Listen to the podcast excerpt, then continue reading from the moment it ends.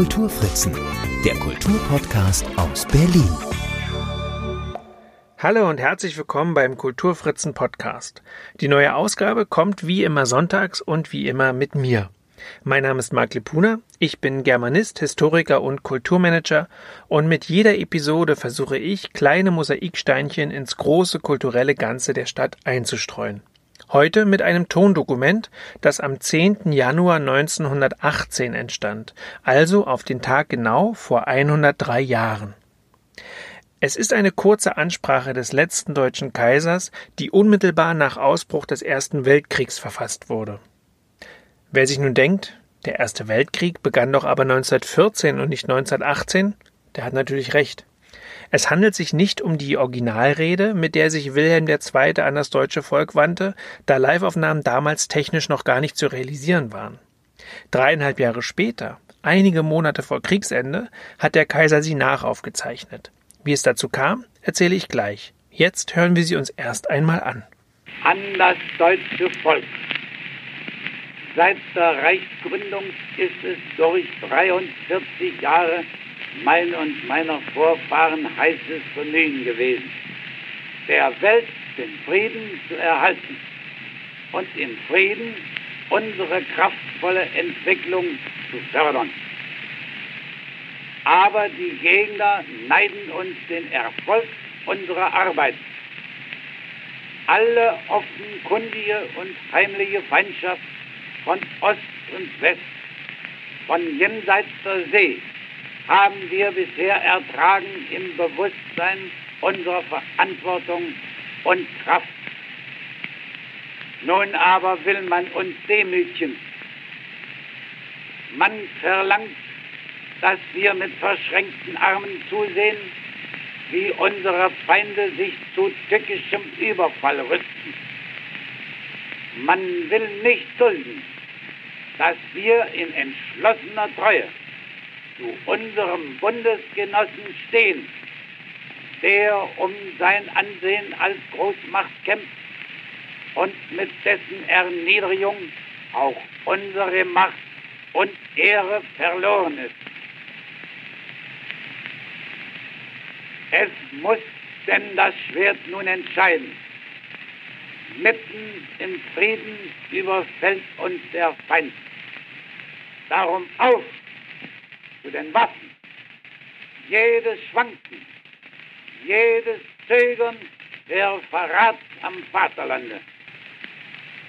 Um Sein oder Nichtsein unseres Reiches handelt es sich, dass unsere Väter sich neu gründeten.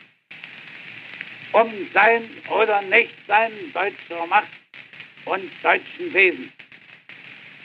Wir werden uns wehren bis zum letzten Hauch von Mann und Ross. Und wir werden diesen Kampf bestehen, auch gegen eine Welt von Feinden. Noch nie war Deutschland überwunden, wenn es einig war. Vorwärts mit Gott, der mit uns sein wird, wie er mit den Vätern war. Dieses historische Tondokument, eines der ältesten eines politischen Akteurs überhaupt, findet sich vielfach im Netz und stellt die heute wohl bekannteste Tonaufnahme Wilhelms II. dar. Auszüge aus dieser Rede finden sich in zahlreichen Dokumentarfilmen zu Kaiserreich und Erstem Weltkrieg. Katharina Grosch spricht in ihrer Masterarbeit über die Stimmaufnahmen des Kaisers von einer Soundikone, die sich in das kollektive Gedächtnis eingeprägt hat. Die Rede selbst sei eine Urkunde der Zeitgeschichte, meint der Phonetiker Wilhelm Dögen, der sie seinerzeit für die Aufnahme ausgewählt hatte. Seit 1915 war Dögen Geschäftsführer der Königlichen Preußischen Phonographischen Kommission, die die Aufgabe hatte, Sprachen sämtlicher Völker der Erde, sämtliche deutsche Mundarten, Musik und Gesang sämtlicher Völker der Erde zu aus heutiger Sicht zumindest teilweise zweifelhaften Forschungszwecken festzuhalten. Daher gelten, dies sei in aller Kürze angemerkt, ohne an dieser Stelle tiefer darauf eingehen zu können, die Aufnahmen von Stimmen sogenannter Naturvölker sowie die in deutschen Kriegsgefangenenlagern entstandenen Tondokumente, die im Lautarchiv lagern, mittlerweile als sensible Sammlung.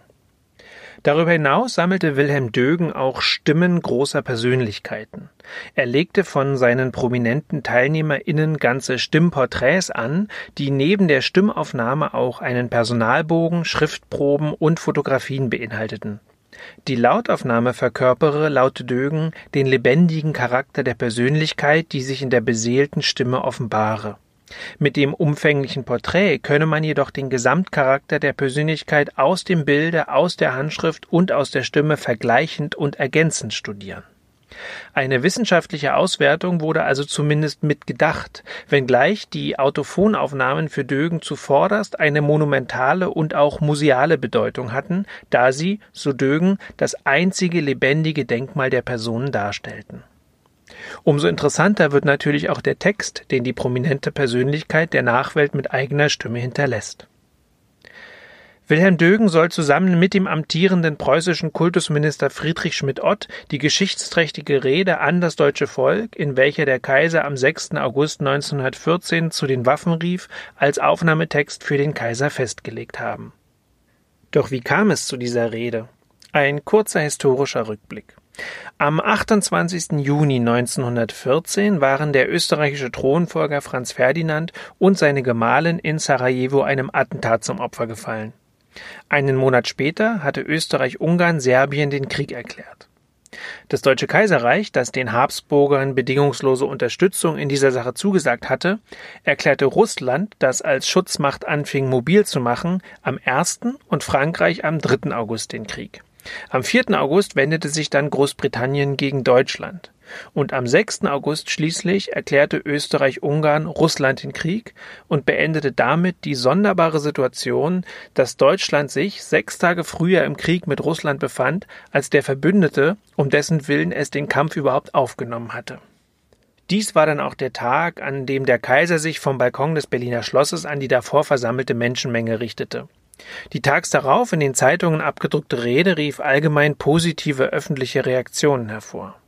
Die Ausmaße, die der Krieg der Großmächte dreieinhalb Jahre später, im Januar 1918, angenommen hatte, ließen den Aufruf an das deutsche Volk bereits damals als einen bedeutenden Moment erscheinen, zumal man die Hoffnung an einen siegreichen Ausgang des Weltkriegs noch nicht aufgegeben hatte. Der Kriegsaufruf des Kaisers, in dem er von Feinden in Ost und West sprach, die dem Deutschen Reich seinen Erfolg neiden und sich nun rüsten, um es zu überfallen, ein Affront, dem man ohne Schwanken und Zögern entgegentreten müsse, markierte also ohne Zweifel einen historischen Moment und seine Aufnahme lag, gerade in jenen Tagen, nicht fern. Diese Aufnahme wurde am 10. Januar 1918 im Schloss Bellevue von Wilhelm Dögen und seinem Techniker mittels eines Grammophons aufgezeichnet. In seiner unveröffentlichten Autobiografie aus den 1950er Jahren schildert Dögen seine Begegnung mit dem Kaiser sowie die Details des Aufnahmevorgangs und inszeniert sich dabei als geduldiger Pädagoge, der dem interessierten Kaiser ausführlich die Funktionsweise der Aufnahme- und Abspielapparaturen erläutert Jedenfalls habe ich erlebt, dass der Kaiser mit einem selten klaren Verstand in alle Einzelheiten meiner Lautmaterie eingedrungen ist und dabei aufgeschlossen und treffend zielsicher alles beobachtet und bestimmt hat. Von seinem natürlichen Wesen muss ich sagen, er war ein Mensch. Wilhelm II. hatte Gelegenheit, sich während einer Probeaufnahme mit der Situation vertraut zu machen. Das Wunderbare ist, dass diese Probeaufnahmen ebenfalls noch existieren. Die Qualität ist ungleich schlechter, aber wenn man genau hinhört, erkennt man im Hintergrund die Stimme des 40-jährigen Sprachwissenschaftlers, der den 18 Jahre älteren Kaiser schonungslos unterbricht, korrigiert und zu mehr Pathos und Lautstärke ermuntert. An das deutsche Volk.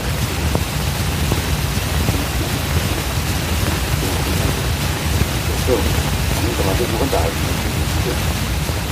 Seit der Reichsgründung ist es durch 43 Jahre mein und meiner Vorfahren heißes Bemühen gewesen, der Welt den Frieden zu erhalten und im Frieden unsere kraftvolle Entwicklung fördern. Aber die Gegner neiden uns den Erfolg unserer Arbeit. An das deutsche Volk. Seit der Reichsgründung ist es durch 43 Jahre mein meiner Vorfahren heißes Bemühen gewesen, der Welt den Frieden zu erhalten und im Frieden unsere kraftvolle Entwicklung zu fördern. Aber die Gegner neiden uns den Erfolg unserer Arbeit.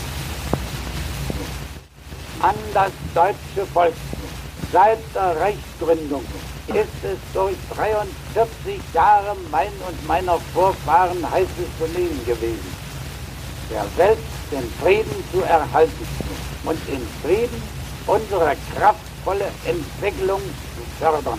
Aber die Gegner neiden uns den Erfolg unserer Arbeit. Im Anschluss an diese Probe entstand die vollständige Aufnahme der Rede, die übrigens 216 Worte umfasst. Übrigens soll Dögen dem Kaiser sogar die Hand in den Rücken gelegt haben, um ihm den richtigen Abstand zum Aufnahmetrichter zu zeigen. Denn damals wurde nicht in ein Mikrofon gesprochen, wie wir das heute gemeinhin kennen, sondern in einen relativ schmalen Schalltrichter. Über den Klangcharakter der kaiserlichen Stimme berichtet Wilhelm Dögen der Kaiser besaß eine mitteldunkle, harte, ein wenig klirrende, zum Teil winzig abgehackte, kraftvolle Stimme mit weichem Einschlag, einen festen Stimmeinsatz, klare Vokalität und fest unterscheidende stimmhafte und stimmlose Konsonanz. Die Silben klar und prägnant ausgesprochen und nicht verschluckt. Den wichtigen Wörtern folgte immer eine kurze Pause. Fließendes Tempo mit exakter Stimmgebung und festem Stimmeinsatz. Diese Aufnahme der Kaiserrede sollte die einzige Begegnung Dögens mit Wilhelm II. bleiben. Im Manuskript seiner Autobiografie bedauert er Leider habe ich den Kaiser nie wieder gesehen. Übrigens ist der Aufruf an das Volk nicht die erste Tonaufnahme des Kaisers. Bereits 1904 hatte der US-amerikanische Wissenschaftler Edward Wheeler Scripture die exklusive Erlaubnis erhalten, den deutschen Kaiser mit einer Edison-Walze aufzunehmen, um die Aufnahmen in den ersten amerikanischen Tonarchiven jener Zeit für zukünftige Generationen zu konservieren. Scripture durfte der Aufnahme allerdings nicht beiwohnen. Während der Kaiser beim Gottesdienst war, baute der Wissenschaftler den Phonographen im Vorderzimmer der kaiserlichen Gemächer auf und instruierte einen Kammerdiener aufs genaueste in dessen Handhabung. Der Kaiser besprach dann in Ruhe zwei Wachszylinder. Auf der ersten Walze finden sich Passagen aus dem Heimatroman Das Schweigen im Walde des populären und von Wilhelm II. sehr geschätzten Schriftstellers Ludwig Ganghofer, weshalb man davon ausgeht, dass er den Text selbst ausgewählt hat. Auch dieses Tondokument wird digitalisiert durchs Netz, weshalb wir kurz reinhören können. Sein im Knapp.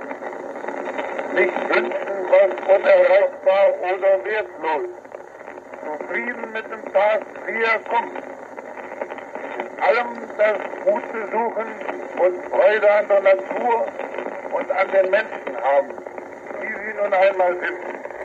Für tausend bittere Stunden sich mit einer einzigen Freude, welche schön ist und an Herz und Können immer sein Bestes gibt, wenn es auch keinen Dank erfährt.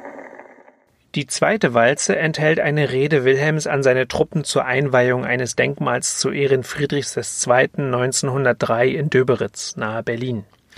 Man muss die Auswahl wohl als Teil der historisch-dynastischen Erinnerungspolitik des Kaisers verstehen, mithilfe derer er sich in die ruhmreiche preußische Heeresgeschichte einzureihen versucht.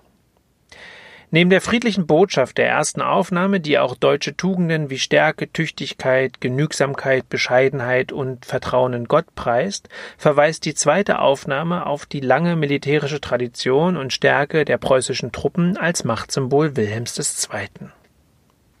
Abschließend springen wir, der Vollständigkeit halber, noch einmal 15 Jahre zurück. Ins Jahr 1889. Hier war nämlich schon einmal der Versuch unternommen worden, eine Stimmaufnahme des frisch gebackenen deutschen Kaisers, er war gerade ein Jahr im Amt, herzustellen. Im September 1889 wurde dem Kaiser und seiner Familie im neuen Palais in Potsdam der Edison-Phonograph vorgestellt.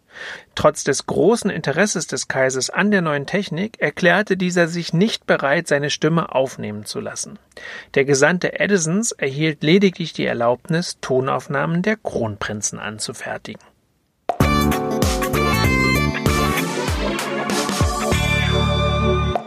Ja, und das war sie, die 37. Episode meines Berlin Kultur Podcasts, mit der ich hoffentlich wieder euer Interesse wecken konnte.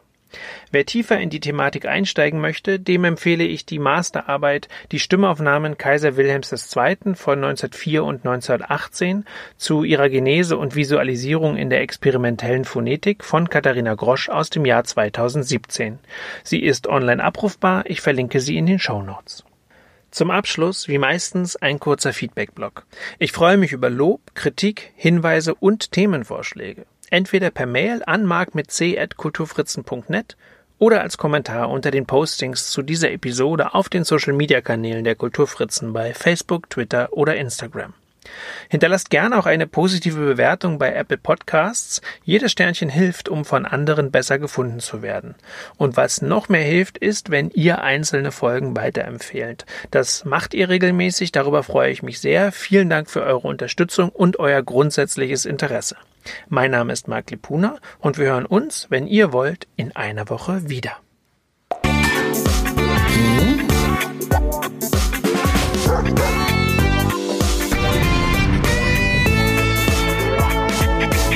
Kulturfritzen, der Kulturpodcast aus Berlin.